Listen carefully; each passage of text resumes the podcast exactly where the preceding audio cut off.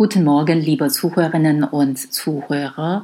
Jetzt hören wir Nachrichten auf Deutsch und lernen wir dabei Deutsch. Steuerflucht. Viele Steueroasen informieren Länder wie Deutschland nun über Bankguthaben, die deren Bürger dort besitzen. Wo das meiste Geld liegt, bleibt aber geheim.